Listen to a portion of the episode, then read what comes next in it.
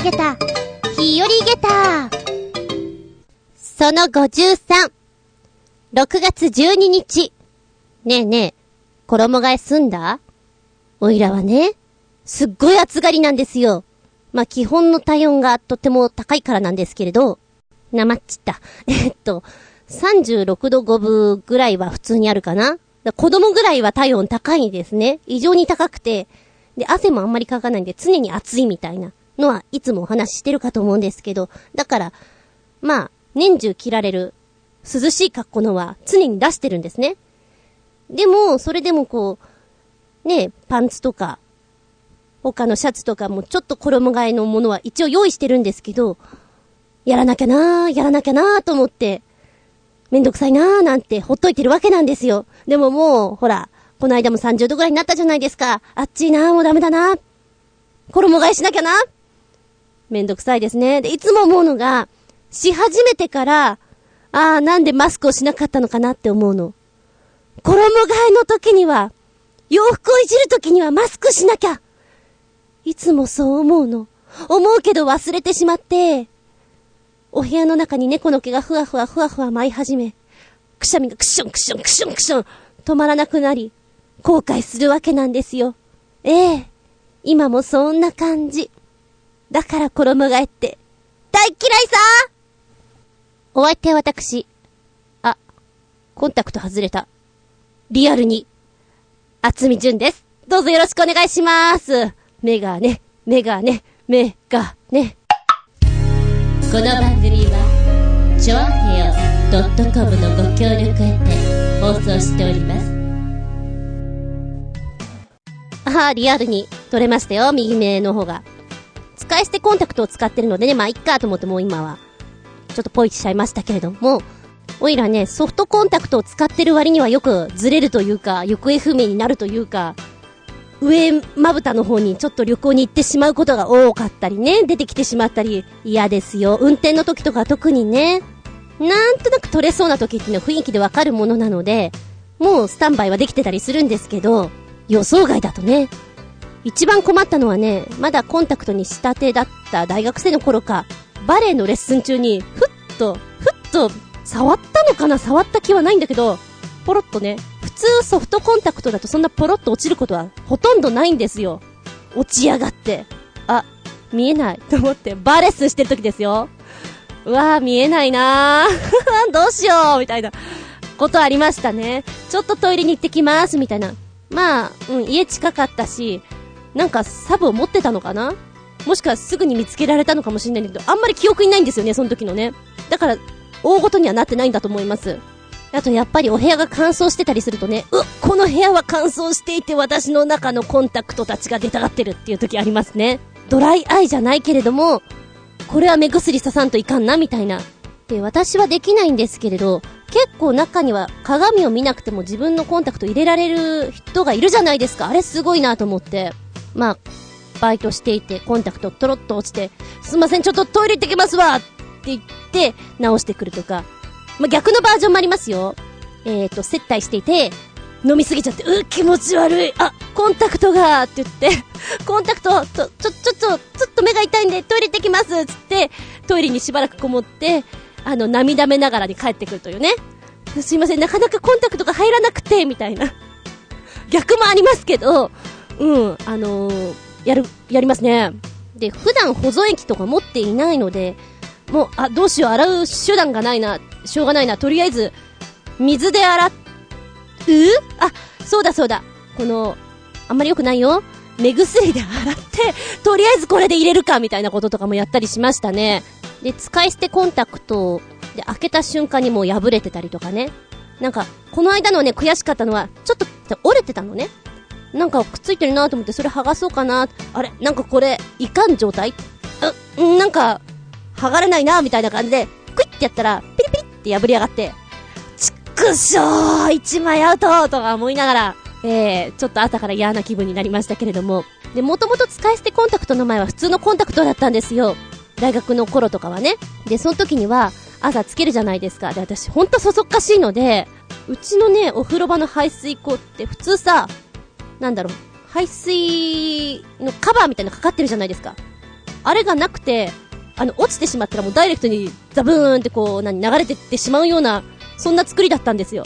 で、朝起きて、えー、顔とか洗って、さあ、コンタクトって思った時に、プルンって落ちて、このコンタクトケースごと、ストンってそこの排水溝に落ちて、もう見えなくなってしまった時、うわぁ何それ聞いてないで、さすがにその時にはスペアのコンタクトとかも持っていないので、それ聞いてませんねって普通そんなことしないよな。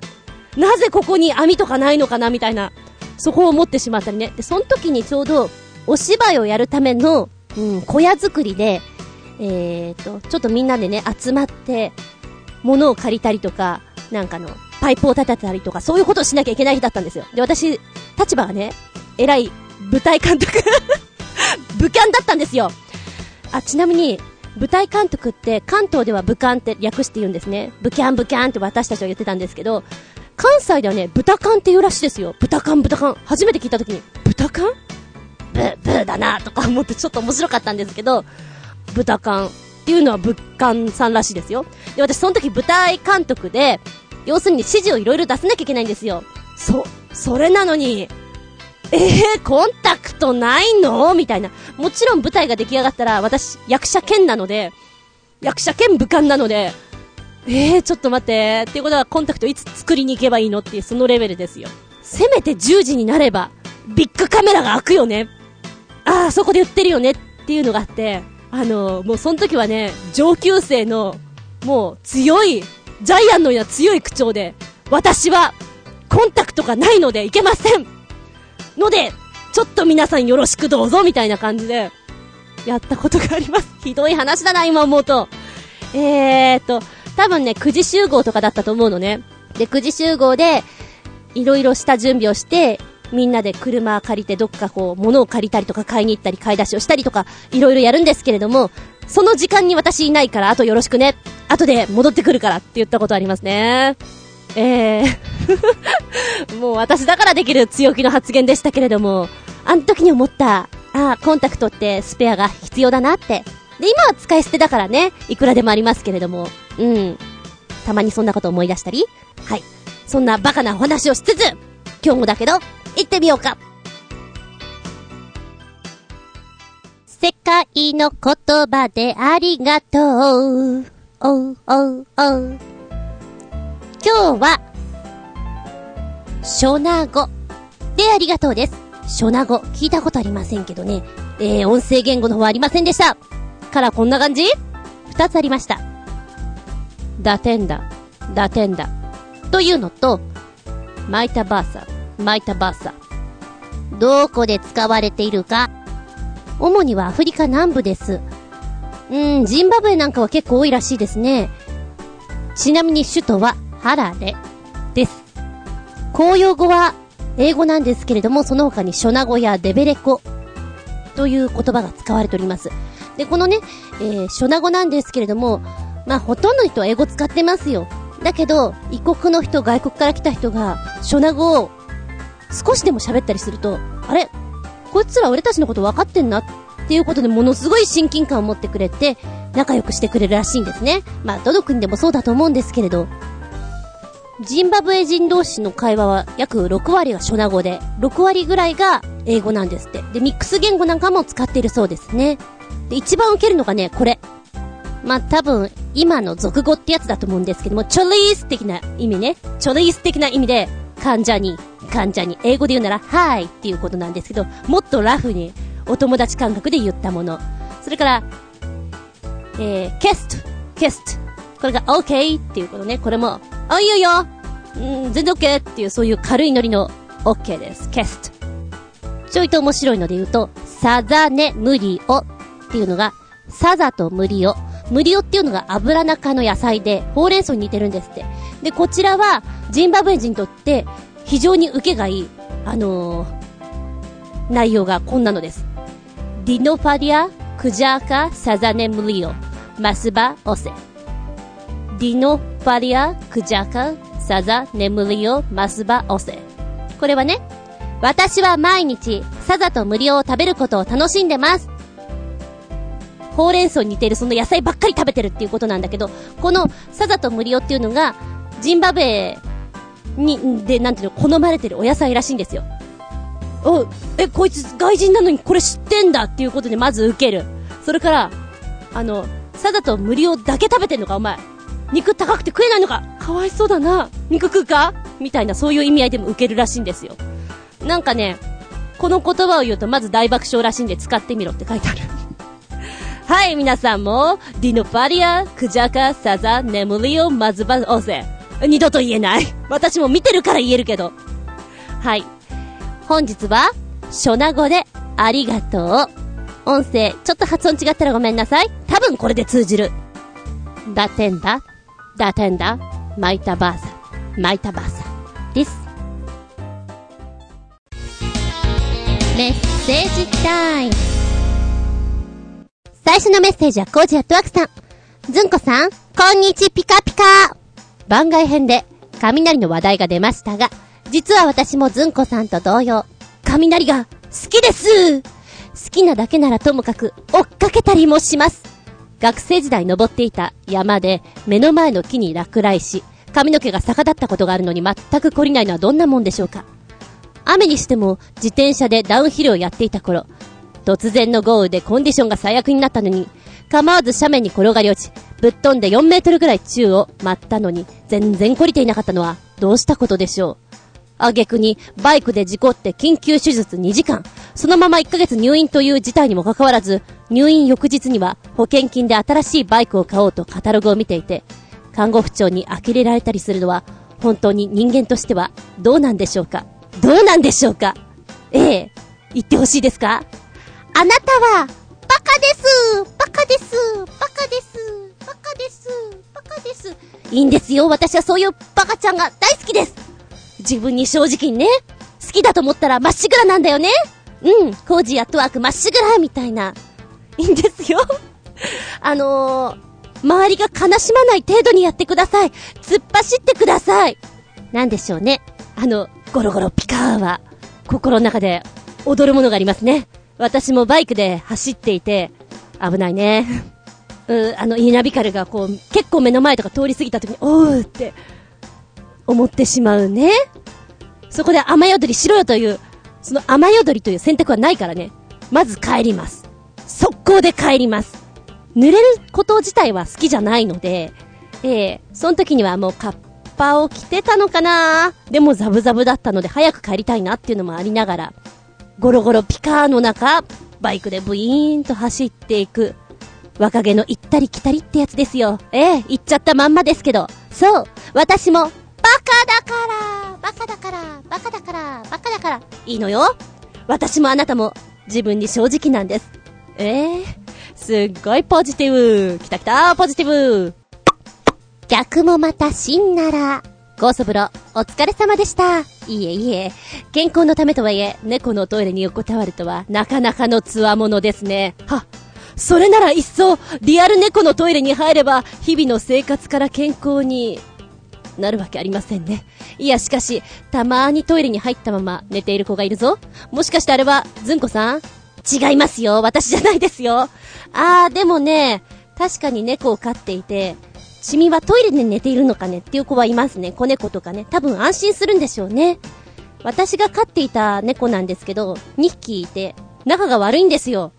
で、仲が悪くて、1匹が喧嘩するともう1匹が隠れるんでしょうね。で、トイレで寝ているというすごい、もう気の毒で気の毒でしょうがなくて、これ嫌がらせなのか、どうなのかわかんないけど、かわいそうでね。そんなことがありました。あー、でもね、酵素風呂、翌日とか翌々日に、すごくデトックス感があるので、実はいいのかもって思いながら、えー、通っちゃうってちょっと思ってます あの臭さも慣れれば、そう、目をつぶってごらん。猫がたくさんいると思ってごらん。思ってごらん？思えねえよなんてな？ええー、今日テンション高いな、私な。メッセージ？打点だ。続いては新潟県のひなチョコヨッピーさんのメッセージ。ずんこさん、こんにちネギネギさて、これといった話題もないので、こんな近々発売されるらしい、電動バイクの記事でもご覧ください。僕はこのバイクに乗りたいか？と聞かれたら、ん、微妙。若干乗りたくないかも、と答えると思います。いまいちかっこいいのか悪いのか判断つかないし、二輪としたら全てを囲う必要があるのかと思うし、えー、この値段なら四輪のエコカー買った方がよっよっぽど有益だと思うし、実用性もいまいちだと思います。それではごきげんよう、じゃらららららはい、サイトの URL くっつけてくれました、見ました絶対倒れない EV2 輪。14年に125万円。125万円。125万円でございますってこと？たけーえー、っとね、絶対に倒れないということをコンセプトに作り上げたそうなんです。で、このリッターモータースの EV 二輪 C1 というものが、以前 CG で発表された際には斬新すぎてそんなものは作れないでしょうって言われていたのができてしまったと。サイトの方の下の方に YouTube の画像があって、作っていく様がこう出てくるんですけど、ちょっと面白い。ただ、まあ感想としては、バイクじゃない お前はバイクじゃないな車だなどう見ても。バイクのいいとこをなくしてしまったなって感じはすごくするんですよね。あのー、曲がるときとかどうなのよっていう感じはしちゃう。でも一応、タンデムはできるらしい。へえ。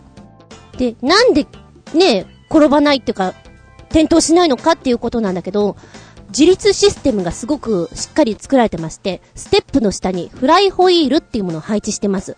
で、電子抑制って回転させておりまして、発生するジャイロ効果によって傾いたボディをよいしょって立て直す仕組みがあるんですって。で、結構昔からね、ラジコンバイクなんかはあって、システムは違うけど、技術的にはその延長線上っていう風に言われてるみたいです。で、バイクは、基本ね、寝かせて曲がるとか、いうイメージありますよね。それがバイクだっていう感覚。それがないからバイクじゃないなって思うし、ハンドルも、バイクのような二輪のタイプではなくて、もう、普通の車の丸いね、ハンドルなんですよ。ああ、そうなんだ。じゃあ、バイクっていうか車だよね。ミニカーな感じがとってもしますね、タイヤが2つの。あー、寒がりさんとか、雨に濡れたくない人にはいいんじゃねって感じです。YouTube の画像がね、面白かったから、ぜひ見てみてください。私も、買うかって言われたら、いらんな。その金で別のバイクを買います。ずんこさん、こんにちネギネギ。さて、ずんこさんに素朴な質問ですが、ずんこさん宅にプレゼントとして世界一臭い缶詰、シュールストレミングが1巻5000円なりが届きました。さて、どう対処しますか？僕の理想としたら、部屋で缶を缶切りで開け、プシューっと缶から臭い汁が吹き出して、部屋は一瞬にして握手でいっぱいになり、ずんこさんとお猫様方は、即、悶絶気絶する寸前に、ず、ずんこさんは部屋の窓を開け、握手は周囲に拡散たちまち一周騒ぎとなり、大事件に発展。ずんこさんは身柄を拘束され、めでたしめでたしってのはどうですか？笑い。それではごきげんよう、ジェラララララサイトをくっつけてくれました。これを見ると、世界一臭い食品という風に出ています。もうなんかね、このサイト自体がちょっと面白いよ。シュールストレミング。4980円税込み。即日発送 OK。あのもう結論から言うと、私臭いのはダメなんですよ。本当に臭いのはでダメなんで、えーと、もうだって書いてあるじゃん、世界一臭い食品シュールストレミングって。もうこの段階でごめんなさいですよね。なので、食いますかって言われたら食えませんね。お魚でしょ？お魚はしかもちょっと。ですね。それでもネタとしてやってくださいって言われたら、まず缶切りって、うちにある缶切りは、100円の缶切りなんですよ。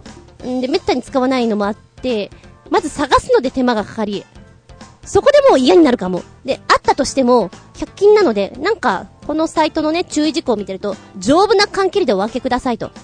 すぐはね、開けられないと思うんだよね。なんか、その段階で諦めるような気がする。で、このね、世界一臭い食品の食べ方として、こうこうこうしなさいよ、みたいなことが書いてあるんだけれども、えー、その臭さがですね、納豆の17.8倍、焼きたての草屋の6.3倍、咲いたアザラシの腹の中に、海鳥を詰め、地中に数年埋めて作るエキスモー料理、ギビアックの5.9倍。もう想像できないんだけど。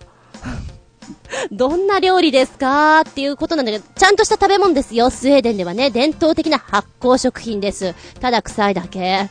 えー、こちらのニシンの、ねえ発酵しちゃったやつなんですけれども、あまりの臭さに、普通にお店には置けません。レストランとかでも出せません。番組なんかのいたずらなんかでも使えません。ということでどうしてくれましょうっていう風に書いてあって、このサイトの中ではね。1番、無人島か河原に行きましょう。河原の場合、下流や風下に人がいないか注意してください。一瞬騒ぎになる可能性がありますよと。そうだな。無人島だったらそういう注意が必要かもしれないな。誰もいないことを確認しろと。無人島に行くのも大変だけどな。これのために。二つ目。普通の缶切りでは曲がってしまうので、丈夫な缶切りを用意します。ね、丈夫な缶切りってどういう缶切り？うちにある100均のじゃダメってことだよね。どこで売ってるのかな？うーん。三つ目。水を張ったバケツの中で缶を開けます。あー、もうね、こういう段階で私ね、不器用なんで怪我をしそうな気がします。このバケツに張った水の中に己で切った血が、こう滲み出てるところが浮かびます。えー、そこまで不注意？そうなんです。四つ目。アクアビット、かっこ北欧の蒸留酒で洗うと3、4割臭みが減ります。ウォッカでもいいですが、せっかくなので北欧さんで洗ってみましょう。別にせっかくとかはいらないよね。ウォッカの方が手に入りやすいしね。うん、じゃあウォッカでジャバジャバ洗ってください。でも3、4割か。5つ目、マッシュポッテと、玉ねぎ、マヨネーズと混ぜてパンに乗せて食べて。ああ、なんか美味しそう。そうかなそうかな美味しいかな魚が好きじゃない人間に美味しそうって言われてもな微妙だよななるほど、下の方の注意書きに、えー、っと、発酵が進んでるとね、汁が吹き出すってこれのことだね。お部屋の中でやるとプシューとなってしまって大変なことに。出てけって言われちゃうよね。まずね、間違いなくね。強制引っ越しか。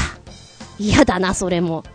しかも猫に嫌われそう。うちの猫ね、お魚にはあんまり興味ないんです。好きなものはカリカリとまたたび。以上。やっぱあれだね。大嫌いなあの人へのプレゼントだね。5000円ぐらいだったらいいかもしれない。私がそれより気になったのが、この下のね、一番下の、世界一辛いブードジョロキアっていう、これが気になった。これ、998円。買ってもいいかなってちょっと思っちゃう。どんだけ辛いんだろうね。むしろ痛いぐらいまでいっちゃうのかね。ワクワク、ドキドキ。ずんこさん、こんにちネギネギ、パート 3! 話題もないので、こんなアイスキャンディーはいかがでしょうか溶けないアイスってどういうことなんでしょうかいまいちよくわかりません。それではごきんよう、ジェラララララーということで載せてくれたのは YouTube の画像で、中国の溶けないアイスが本当に溶けないか試すという画像。約1分ぐらいの画像なんですけれども、へえ、中国でこんなアイスがあるんだ。でもどこにでも売ってるアイスらしいんですよね。で、この方は本当に溶けないかどうかっていうことを、3時間放置して実験したらしいんですけど、本当に溶けなかったらしいです。食べても問題ないらしいんですけど、へえ、どんな感じなんだろうね。なんか忙しい人とかにはなんか、ちょ、ちょっとほら、仕事とかしていて、今食べたいんだけど、後でね、みたいな。でも冷蔵庫ないからっていう時に、なんかにはいいかも。どんだけこう、条件が揃わないといけないんだろうな。でもこれ、感触とかどんな感じなのか食べてみたいね。食感。普通のアイスなのかな中国の溶けないアイス。で、なんかね、この YouTube の下の方の画像、だーっと見ていたら、コメントか見ていたらね、なんか USJ にも売ってたんですって、以前。へえ。じゃあ探せば日本でもあるのかもしれないね、と思いました。お風呂に入りながらとかいいかも。サウナとかね。またすごい状況の中だけど。メッセージ、マイタバーサ。続いてはマキさんから。ずんこさんこんにちは。メンテナンス部の酵素風呂。臭そうですね。でも効果あったのですか？臭いの我慢してまでっていうのはなかなか根性いるかもしれませんね。今私はアーモンドにハマっています。アーモンドいいらしいですよ。毎朝コーヒーを飲みながら20粒食べることにしています。このサイト見ると、ずんこさんもやってみたくなるかもしれませんよ。メンテナンス部でお試しください。おう。酵素風呂は、うん、でも効果あったような気がします。気のせい？いやいやいやあり、ありました。ありましたとも。で、えーと、アーモンドですか？アーモンド食べないね、サイトを見るとですね、じゃじゃんアーモンドのすごい美容効果と食べ方のポイント。じゃじゃんじゃじゃん美容効果あるんだ。なんかほら、アーモンドとかナッツけて、あんまり食べると鼻血が出るわよとか、カロリーが高いわよっていう印象ありますよね。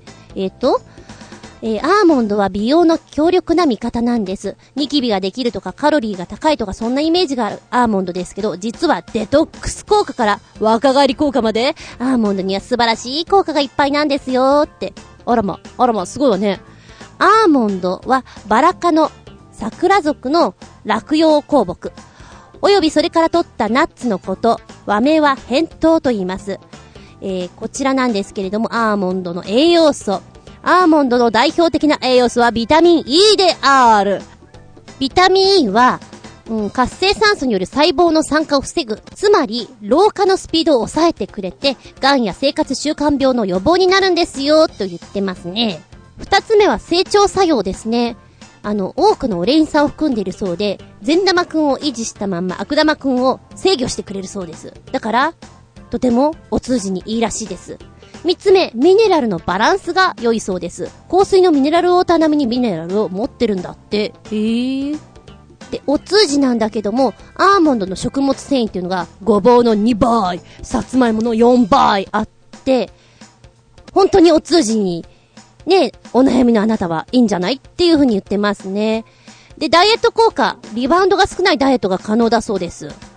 おー、なんかあの、腹溜りがいいからですかね。こういろいろ書いてあって、あ、面白い。これはね、サイト自体またブログにくっつけときますんで、読んでみてください。で、マキさんは毎朝、20粒、ポリポリポリポリコーヒーと一緒に食べてるということなんですね。あー、どのぐらいの効果があったんでしょうかそれをぜひ聞きたいなと思います。ナッツって高いよね。よーし、後でドンキホーテで、ナッツ見てこよう。アーモンド見てこよう。マキさん再び。あ、さっきの話の、とは別なんですけど、言い忘れました。これ、面白い店なんで、いたずら好きのずんこさんにはいいんじゃないですか？もしよかったら行ってみてください。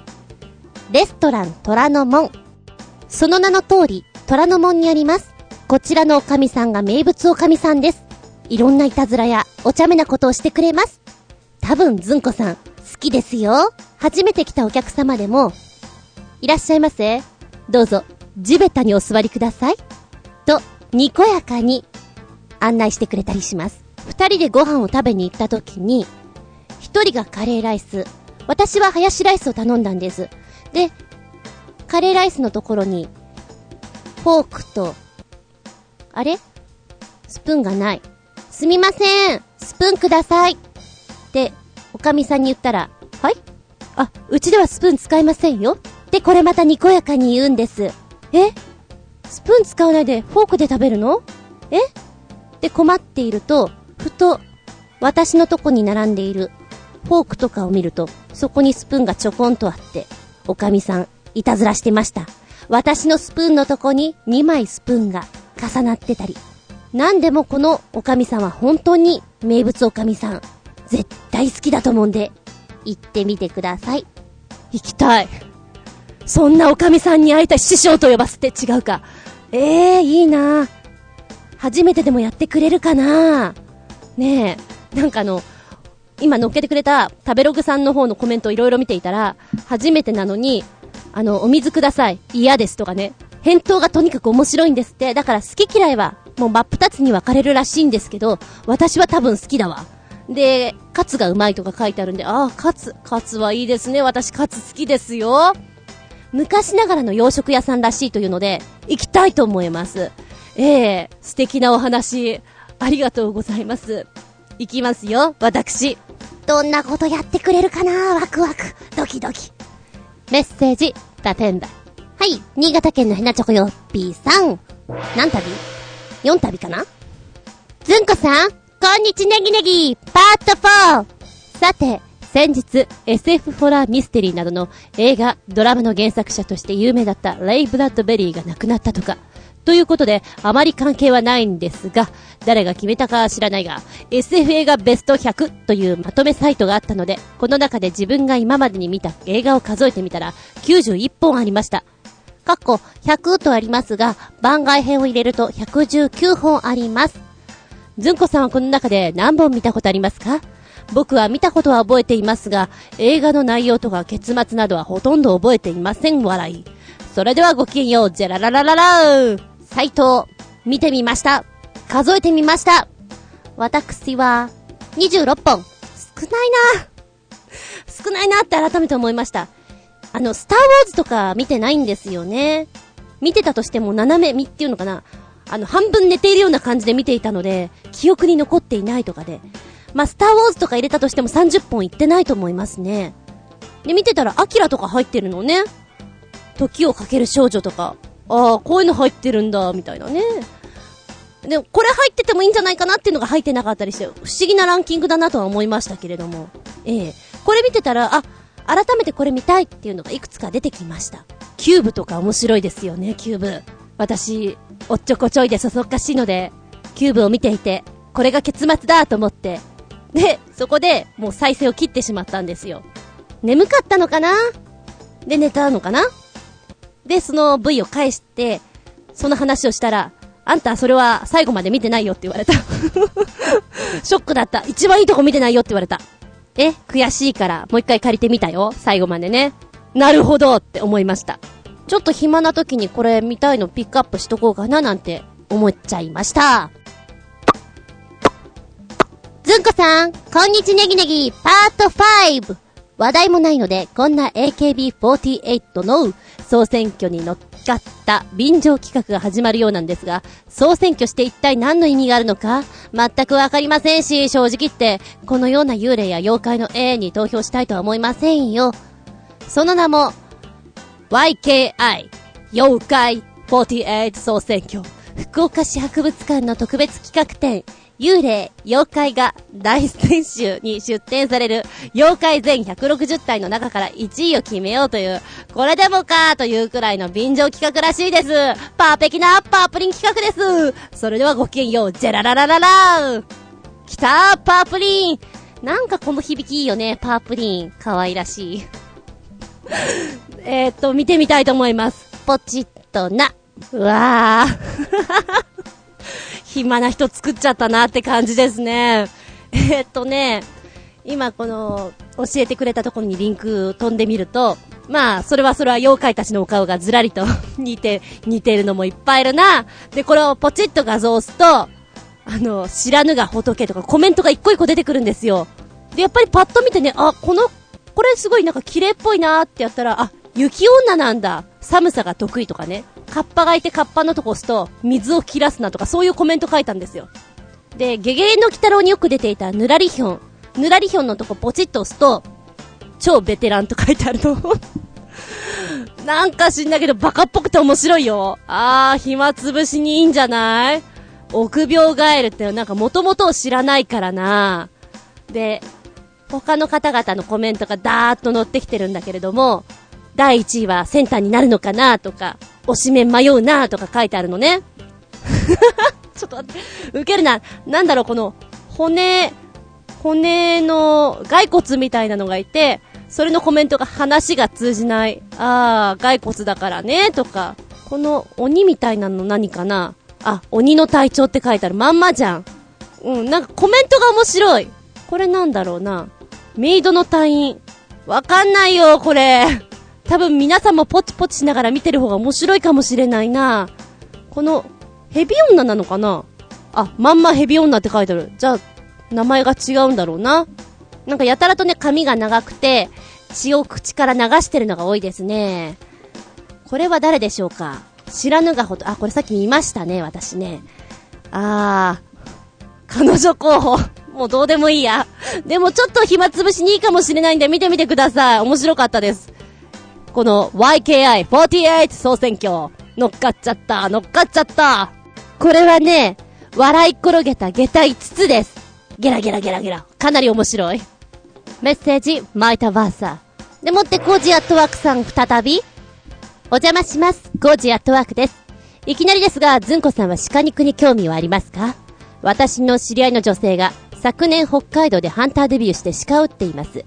現在鹿は人間が環境バランスを崩したせいで増えすぎてしまい、全国の森林を破壊する害虫となってしまいました。そのため、狩猟以外にも駆除されているわけですが、撃った鹿の尻尾だけを持ち去る人も多いそうです。駆除の証拠に切り取った尻尾を提出するらしいんですね。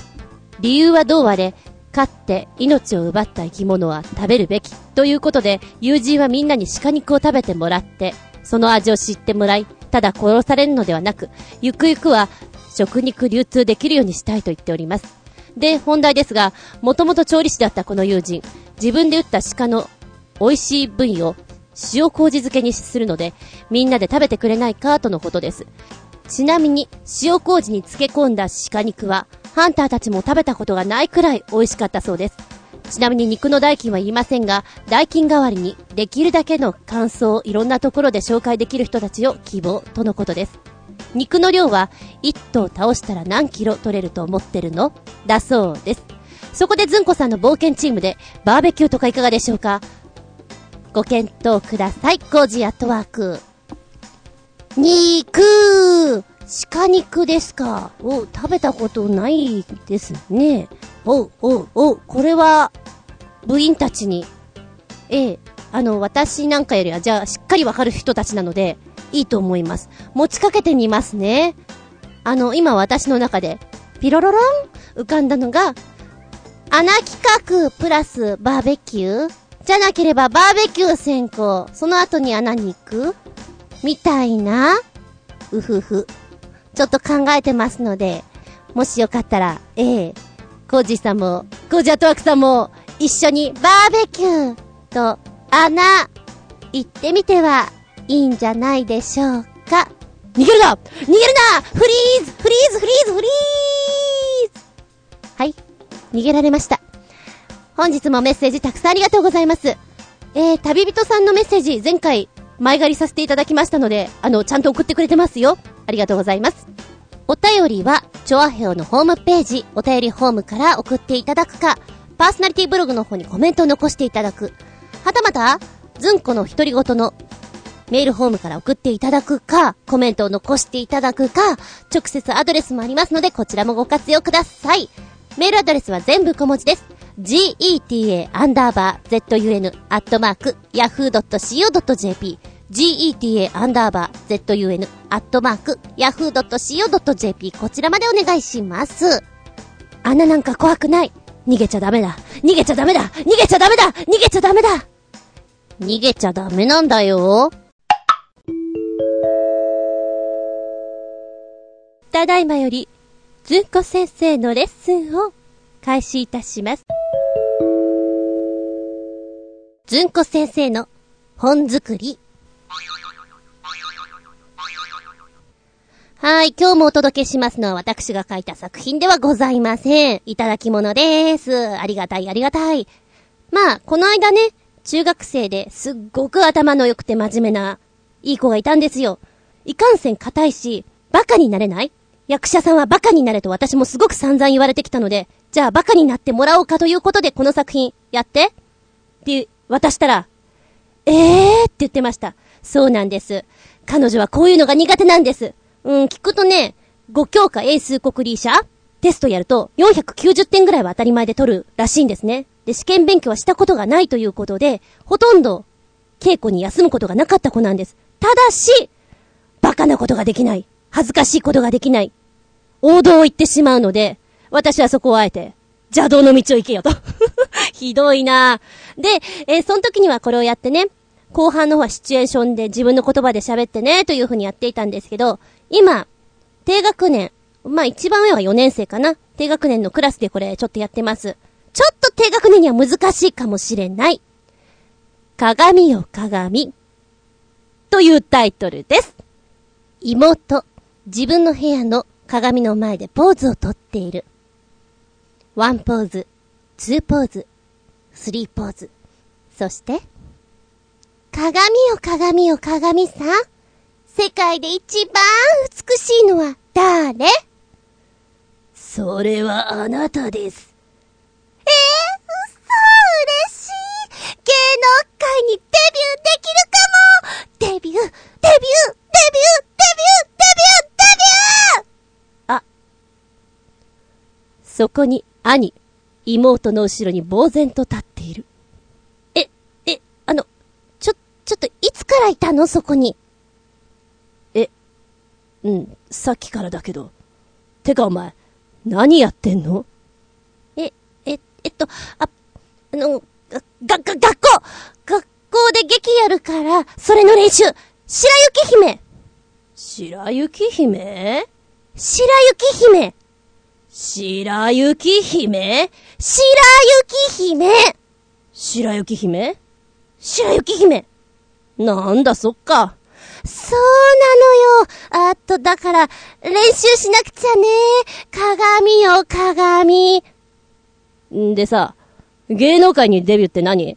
え、え、ちょ、ちょ、ちょっともう勝手に人の部屋に入らないでお兄ちゃん向こう行ってよあ、で、だってこれ、お母さんが呼んでるから。ん何よ、お母さん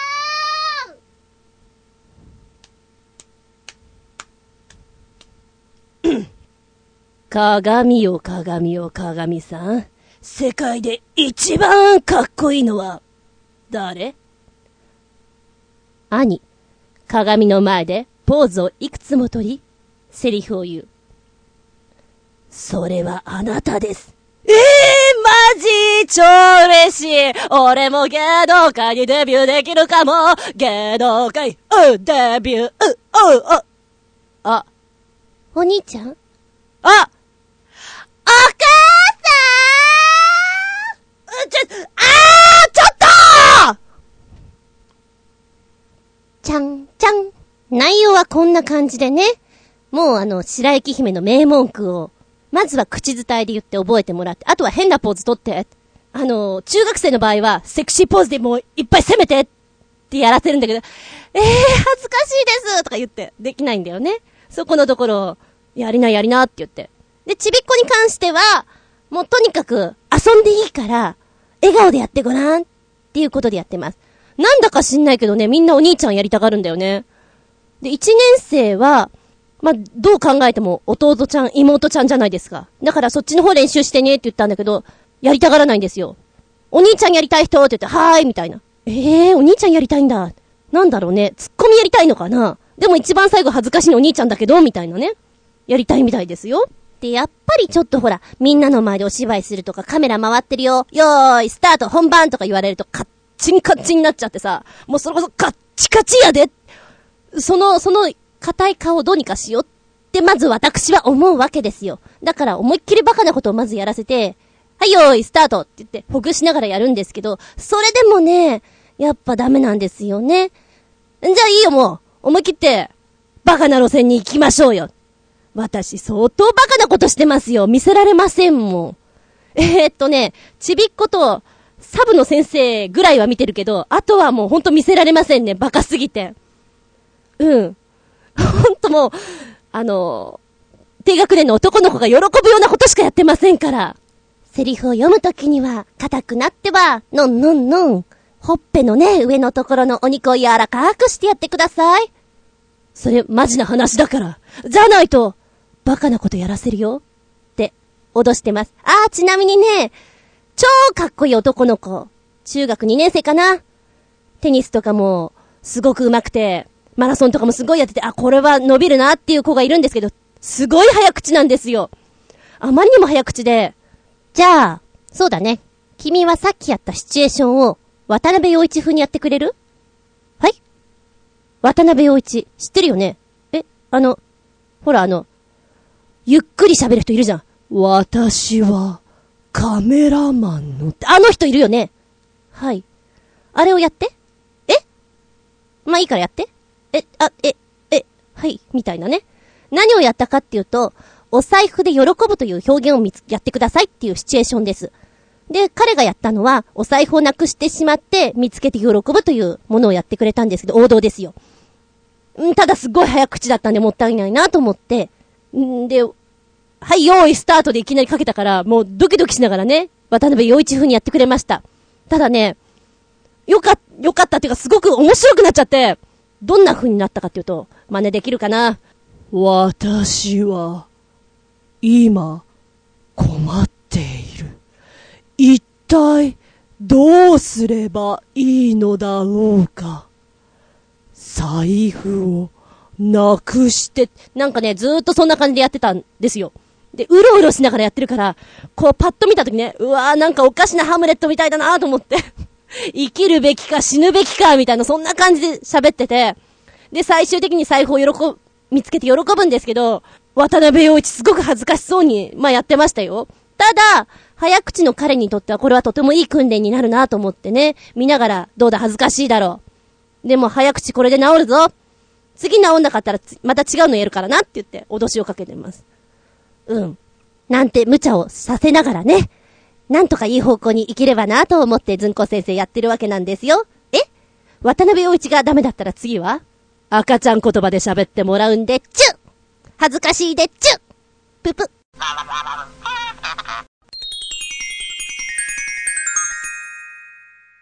シシピアウトタイムこたびのテーマは、雨、ざんざんと、です梅雨入りしたし、雨がざんざんざんざん降ってる時のお話なんぞしようかななんて思ってるんですけど、ざんざんざんざん降ってる分にはいいんだけど、さらさらさらさら降ってる。なんだろうなやる気が出ないななんかこうほら、傘を差すまででもなくて、な、な、なにっていう、小雨ってすごく嫌い。降るなら降ろうよあのー、バイクで走っていても、こうね、いたずらにメットのところに、こう、雨の粒が溜まっていってしまって、どうしようもないという感じ。もう強く降る分には流れていってしまうし、気合の問題になるんだけれど、小雨はね、なんて思ったりしますけれどね。あと性格上、強く降ってくれた方がなんか気分スッキリなんですよね。あまりに降りすぎてると、あーもうっていう気分になりますよ。うん。あの、バイク乗るときに、一応カッパを着るんですが、やっぱりね、染みてきちゃうんですよね。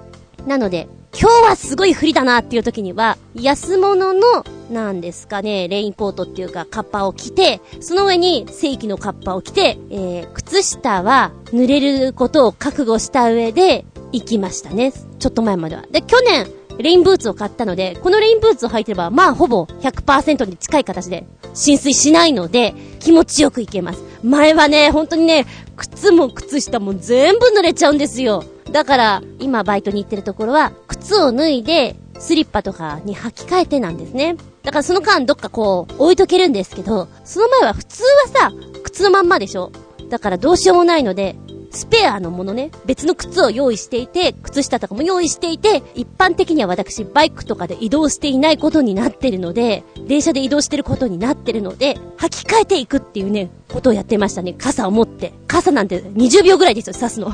で、今のところは、人が来ないところに行って、カッパを、こう、干してきて、ってやってますね。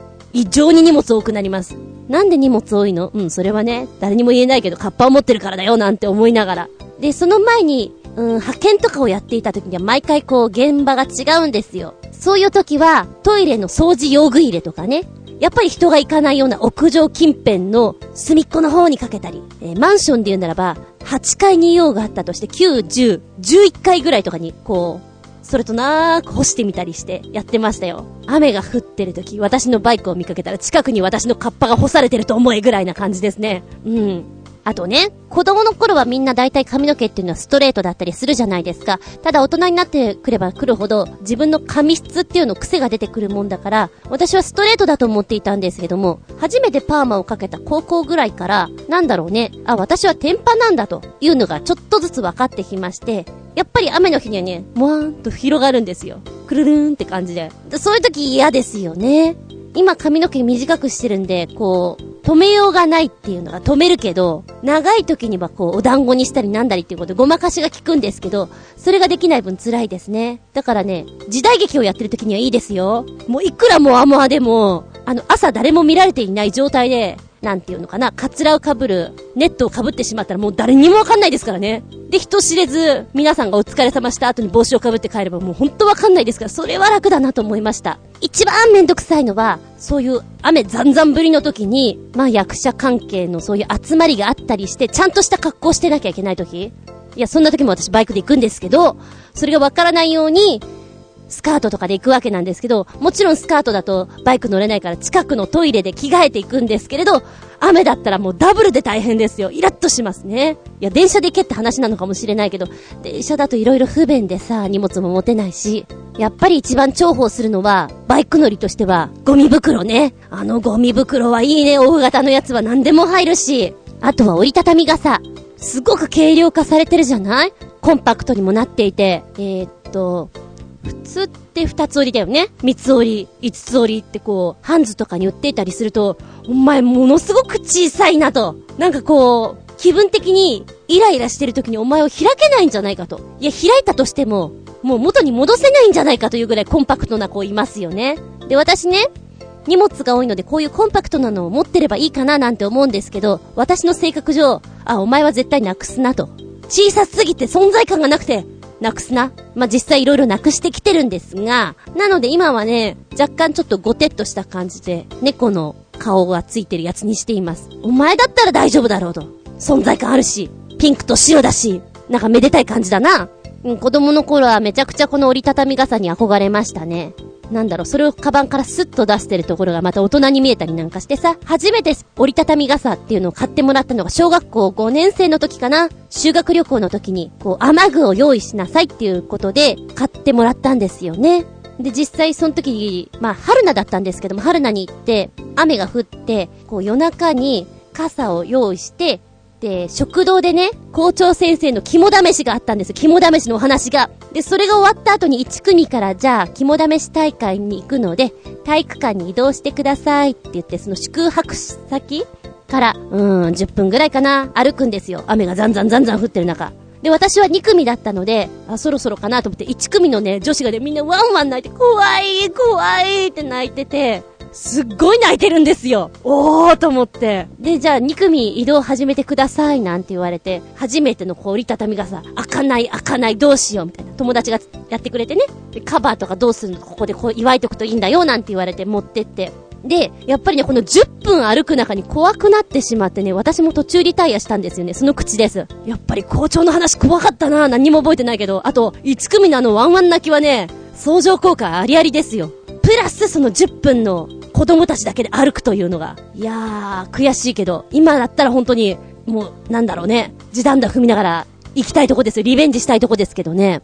まあ話がちょっと逸れてしまいましたけど、学校の時には、そういうカッパとか、雨具、長靴なんていうのは割とみんな持っているものでしたけれどね。高校に至ってはね、私、チャリ通だったので、それこそ、ええー、あれも私ってほとんど毎日チャリで行ってましたけどね、あの、高熱出ていて 早退した時にも私チャリで普通に帰りましたから、常にチャリだったんですよ。で、雨の時にも、傘を差して、カッパは着てないですね。もう傘だけを差して行っていた感じなんで結構濡れたんじゃないかなと思うんですけれど、朝はね、気合を入れて、ものすごい速さで行っていたので、あんまりそういうの気にならなかったですね。濡れたら濡れたで体操着になればいいやぐらいな感じで。大学ぐらいになったら、なんかもう、雨降ってんだったらファミレスで時間潰すわぐらいな感じでしたね。基本あんまりこう雨にへこたれることがない子です。はい、ここでお便り行きたいと思います。コーズヤットワークさん。雨、ざんざんと。先代のスマートフォンは防水タイプだったくせに雨の日に水が侵入し、あえなくお亡くなりになりました。今使ってる iPhone はもちろん防水ではありません。防水になるケースが売られていますが、なんか使いにくいし、かさばるので普段使いには向きません。というわけで私が使っているのが100均で売っているチャック付きのビニール袋。小分け用の小さいものだとぴったりのサイズで、操作にも問題ありません。単価も1枚あたりの10円以下なので、惜しげがないし、カバンのポケットに2、3枚突っ込んでおけば安心です。さあ、雨の備えはできました。出かけましょう。ええー、知らなかった。そんなビニール袋あの、チャック付きの？あの、ジップロックみたいなってこと？おお、あれに入れてれば普通に画面操作できるわけですか？私もね、ネットで見ていて、防水タイプのケース売られてるじゃないですか、2000ぐらいで。何度となく買おうと思ってんですけど、私のは皆さんが持っているようなタイプではなくて、ちょいちょい古い 3GS なんですよ。今が 4S なんで、2代前ってことになるんですが、こう、形がね、ちょっと違うので、合わないんじゃないかなと思って、で、買えないだけなんですよ。これが、こう、サイズがぴったり合うようでしたら、買ってますね。うん。ああ、でも100均のでいけるんだ。試してみようかな。ってか、うちのジップロックじゃダメなのかなやってみましょう。おお、いい情報でした。さあ、出かけましょう。雨の日もな。あ、ちなみに私の友人はですね、えー、iPhone をぽっちゃんしちゃったんですよ。でもすぐに取り出して、まあ、画面は死にましたよ、一回。死んだんだけれども、えーとね、ジップロックの中に、ダッシュ、ん？脱臭剤じゃないな。除湿剤っていうの？あれを入れて、ずーっと、が様子見てましたね。3日後ぐらいに元に戻ったって言ってました。すごいなぁと思って。頑張れば頑張れるんだ。すぐに取り出して、アイロン？アイロンじゃないよドライヤーか ドライヤーとか、なんかちょっと風を送って、とにかくこう、濡れたところを少しでもこう、乾燥させる方向に頑張ったみたいです。そしたらなんとかなったって。意外に頑張りきれるんだなって思いましたよ。雨が降っていると、その日のプランに影響出ますか？雨で一番困るのは、降っているか降っていないかわからない程度の弱い雨。そんな雨で大げさな用意をするのは気恥ずかしいし面倒です。かといって傘だけでも心もとない。ああ、もうどうしたらいいやら。ああ、まさに、私の心境と全く同じですね。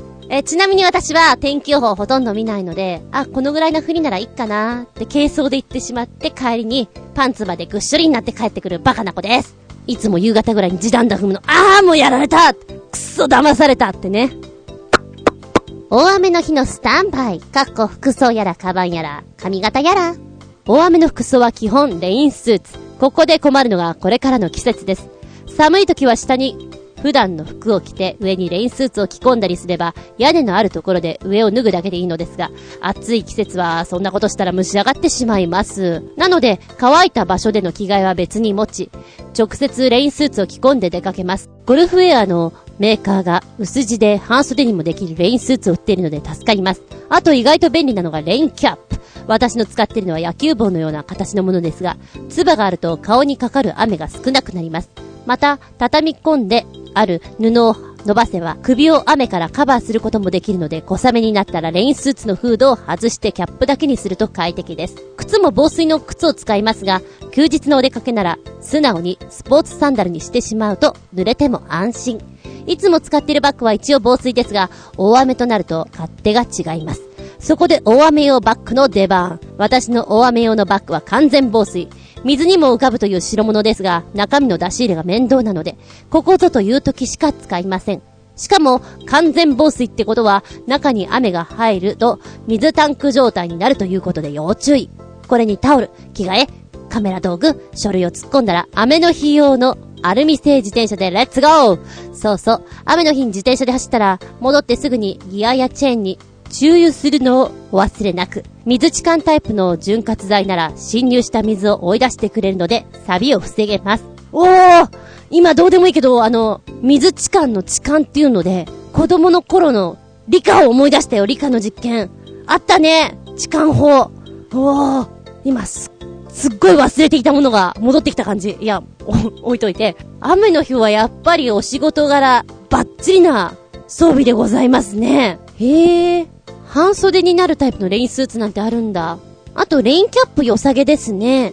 確かにね、顔になんか、サバサバサバサバこう、かかってくるのが嫌だったりしますもんね。唾がついてたら、たし、これなくなるもんね。ああ、なるほどなるほど。あと、ね、靴。防水の靴。だけど、スポーツサンダルもありみたいな。ああ、夏場なんかはね、全然スポーツサンダルで OK よね。防水カバンっていいですね。私は本当に雨降った時は、ゴミ袋を使うので 見た目的には最悪なんですよ。だから、いいですね、こういうちゃんとしたカバンがあると。で、撮影の時とかは、さすがにゴミ袋をこう一緒に入れてカサカサ持っていくわけにはいかないので、本当旅行に行けるぐらいの、3泊4日ぐらいできるぐらいの、小さいスーツケースに入れて持ち運びますけどめんどくさい濡れないけどね、さすがに中のものは。これ、ちなみにコージアトワークさんは自転車何台持ってるんですか？雨用と普段使い用？見るだけ用？どんだけ持ってるの？ちょいと気になってみたりして。お便り、参ったバーサー。続いては旅人さんのメッセージ。私の母が特にそうなのですが、同じ雨でも降っているのか止んでるのか、あるいは傘がいるのかいらないのか、はっきりしない雨が嫌いです。どうせ降るなら思いっきり降ってほしいものです。その方がなんとなく気持ちいいし、水不足の心配もないし、地球温暖化防止の要にもなるし。けどそうなると今度は、土砂災害だ、電車が運休するだ、と、そういう深刻なニュースが飛び込んでくるのです。先月の北海道旅行で、稚内宗谷岬に行った時でも、実はそのルートの特急列車が大雨の影響で河川が増水し、運休していて、一部区間代行バスが走っていたのです。でもギリギリまで様子を見てて正解で、当日になって運転再開、危うく切符を払い戻しするところでした。雨が降らなきゃ水不足、作物の不作、降れば災害交通麻痺と、どっちをとってもデメリットっていうのもあるんですね。あー、そうですね。なんだろう、いいとこ取りをすることもできるけど、やっぱり悪いところも出てきてしまうのが残念な話ですね。でも本当に代行バスに乗らなくて正解でしたね。そういう時の判断って難しいですよね。今言っとくべきど、どうかなーっていうのはね。むしろそれが本当にほら、列車に乗ることを楽しみにしている旅人さんならだったら、やっぱり、そこのところ、もうちょっと頑張ればいけるかなっていうのがギリギリのラインまで頑張りたくなるんだろうなって思いますね。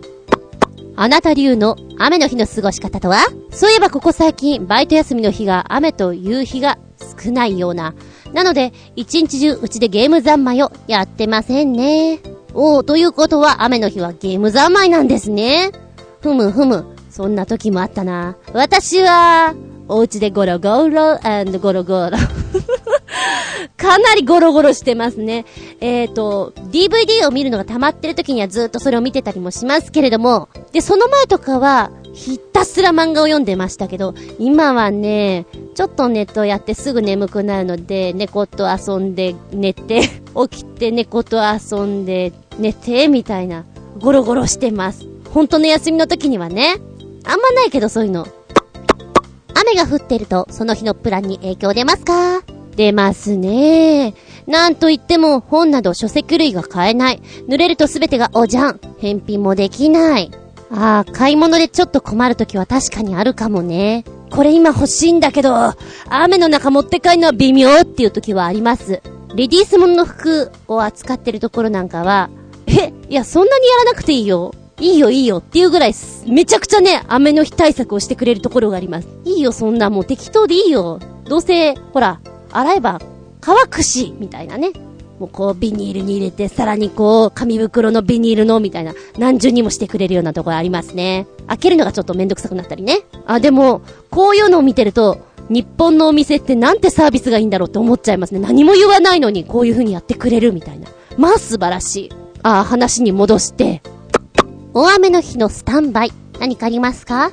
傘持参以外何も考えず、てんてんてん。いや、それが普通だと思いますよ。普通の人はそんなもんだと思います。まあせいぜいちょっと、靴から靴下に染みちゃったらどうしようかな、ぐらいな。まあ、でも、今コンビニでもね、靴下売ってたりするでしょ？あれでどうにか賄えたりするもんね。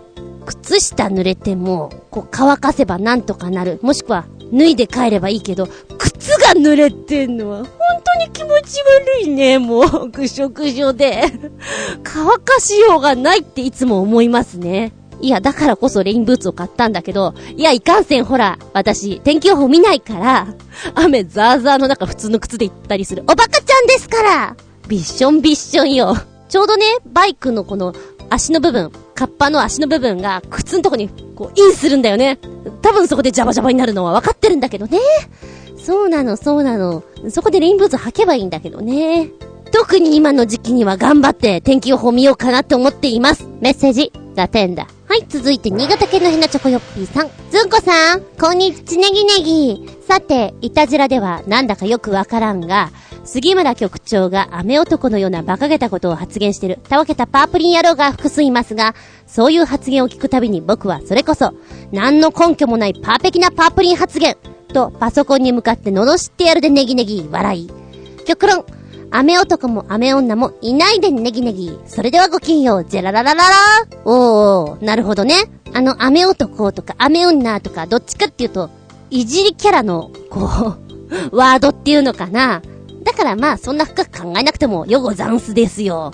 新潟県のヘナクチョコヨッピーさんの語録は結構、ちょっとユニークなとこにありますよね。たわけたとか。こう、なかなか使われなさそうな。いや、私は好きなんですよ。好きなんだけど、面白いとこつくなと思って。なんでしょう？それは。不思議です。ヘナチョコヨッピーさんのヘナチョコっていう言葉も私昔から好きで、いいね。可愛らしい。音の響きが可愛いなと思っています。で、パーペキなパープリン発言。ープリンっていうのも、なんか、とても好きなんですよ。そうですね。私みたいなちょっと、こう、ね、おへそが背中の方に向いちゃってる人は、雨降ったよ、誰かさんがいるからかなみたいなことを言ったりして、いや、普段やりませんよ。仲がいいけれど、ちょっといじろうかなと思ってる人にはやります。そんなワードの一つとして見てくれたらいいんじゃないかな雨男、雨女は。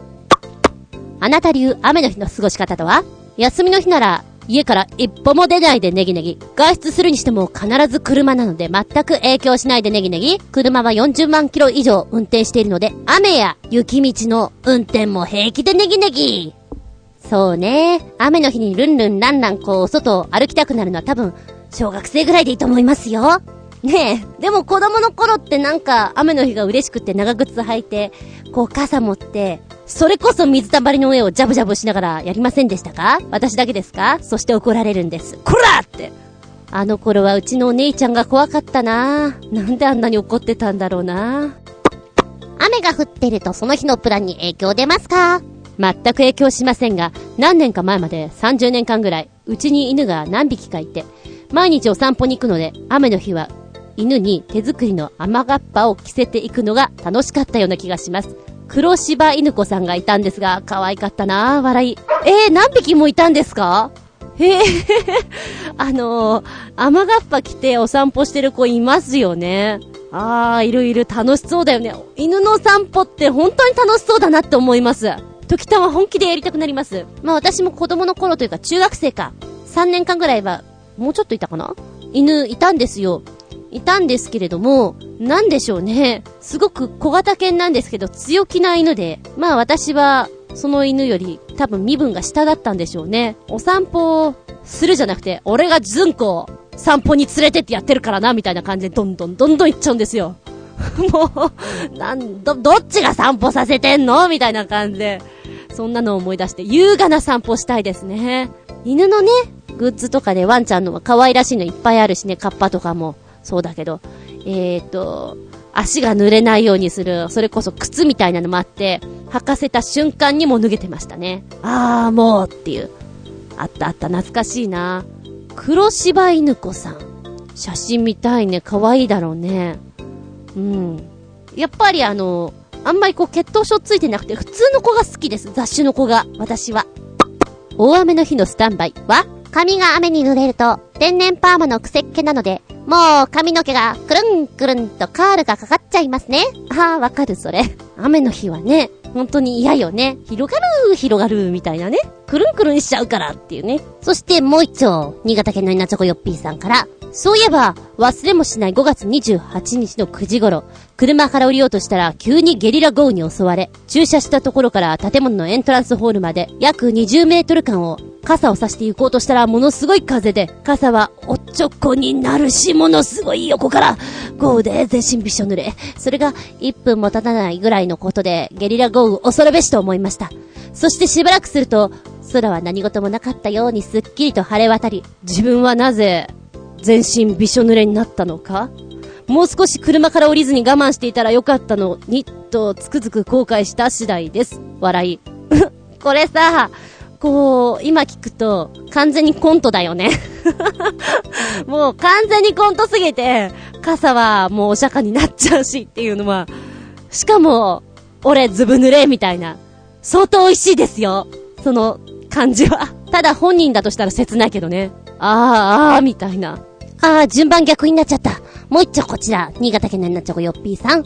毎年、梅雨の時期になると、昔、大怪我した足の傷跡がじくじくというか、チクチクというか、鈍い痛みに襲われるのでネギネギ。これがずっと続いたりするので、とっても辛いでネギネギ。あれま、ずっと続いちゃってるの？これはもう癖になってしまって治らないっていう感じかな。あやー、それは悲しいっていうか、切ないですね。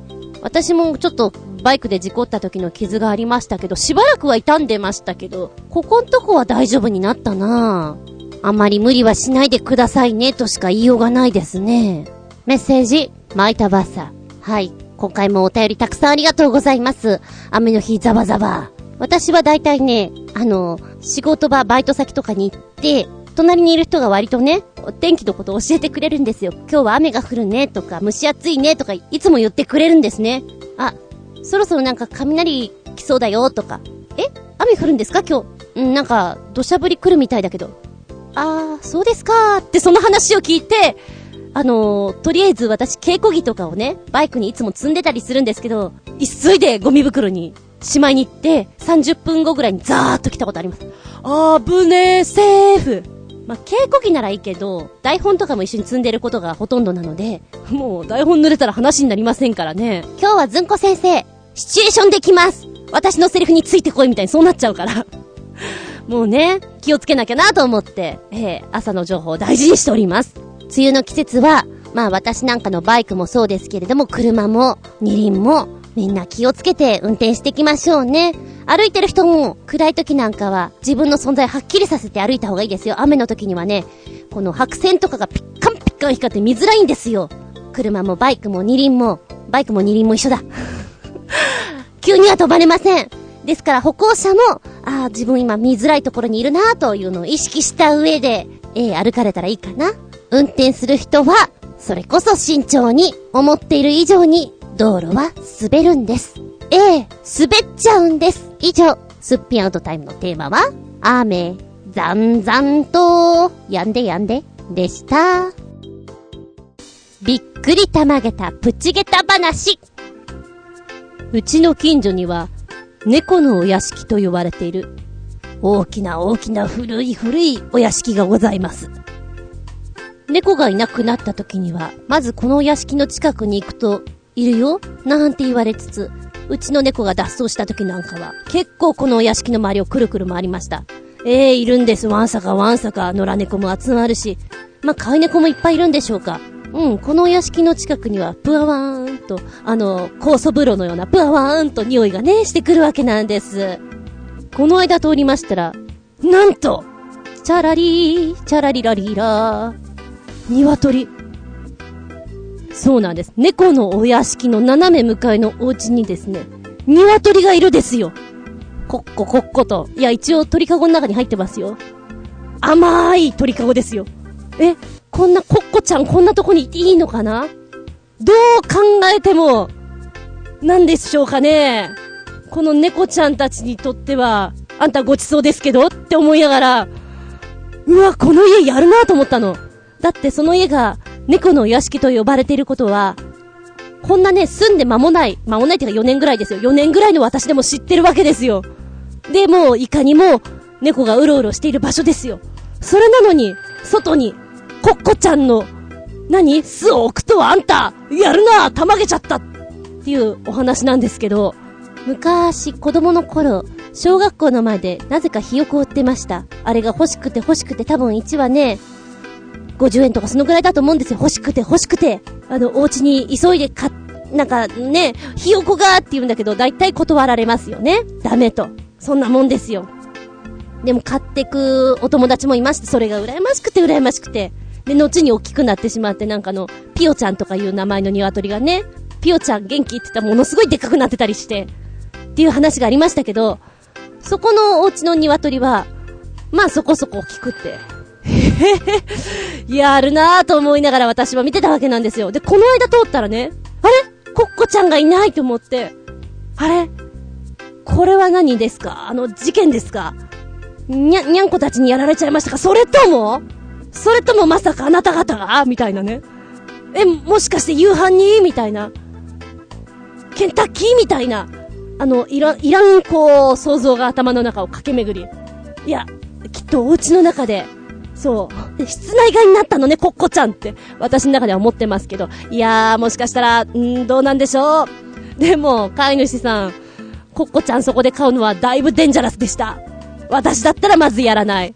危ないもん。やるんだったら頑丈なね、30ぐらいの檻にしますね。甘いなちっちっちって見てました。プチゲタ話、ゲタ3つ。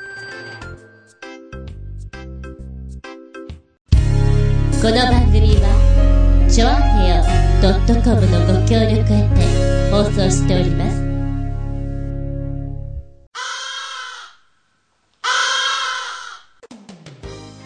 はい、終わりになってきました。今日も長々とありがとうございます。次回は、6月26日、その54でお聞きいただきたく思います。テーマは、お洗濯物。昔々、あるところにおじいさんとおばあさんがおってな。おじいさんは山へ洗濯に、おばあさんは川へ洗濯に。はーい。今のお話何がおかしかったでしょう？なんていう、耳の訓練をたまにちびっこたちにしたりします。意外に聞いてなかったりしてね。最後の最後までわかんなかったりするんですよ。おじいさんも山で洗濯ですか？山で洗濯ですか？あ、とか言うね。そうそう、そんな話で。いや、話がそれだけど、衣替えの話もそうなんですが、お洗濯物、クリーニングにしろ、お洗濯にしろ、こう、自分で洗うのもそうだし、失敗談とかないですか？聞いてくれます？この間ね、えーっと、ちょっと前ですよ。ちょっと可愛らしい T シャツ買ったんですよ。ええ着やすく触るなっていう黄色い T シャツなんですけれど、お洗濯したらね、色落ちしちゃった。多分色落ちだと思うの。な、なんでしょうね。若干こう、右肩のところに不思議なシミと、なんだろう、あの赤い血の、血のりがこう、ちょっと他のとこにも飛び火していて、何これもうせっかく買ったのに、なんかよりリアルになっちゃったと思って。すごいショックなんですけど、いや、着るよ。着るけど、なんかね、そういうの多いんです、私。だからテーマは、お洗濯物、お気に入りのあの、洋服が、クリーニングに出した時に、えへー、なんか予想外になっちゃったとか、帰ってこなかったとか、ないですか？そういうの。うーん、お洗濯にまつわるお話で言ってみたいと思います。ちなみに私、炊事洗濯家事親父で一番嫌いなのは、洗濯です。親父が一番得意です。かー、親父ギャグですか？それは任せてください。ついでに言うと、6月27、28は、メンテナンス部で、A、熱海にお泊まりしてきます。うひょひょひょひょ。まだ決めてないけど、もしかしたら気分が乗ったら30分ぐらいの番外編やっちゃうかもうひょひょひょひょひょ。そんな感じで、次回は、6月26日、日付が変わるその頃に、その54で、お聞きくださいませ。お相手は私、テレビを見ていたらまたピッツァが食べたくなりました。ナポリピッツァ。とろけるようなナポリピッツァが食べたいです。厚み純でした。見舞い、聞く舞い、話す舞い。ずんこの話も、もう、おしまい。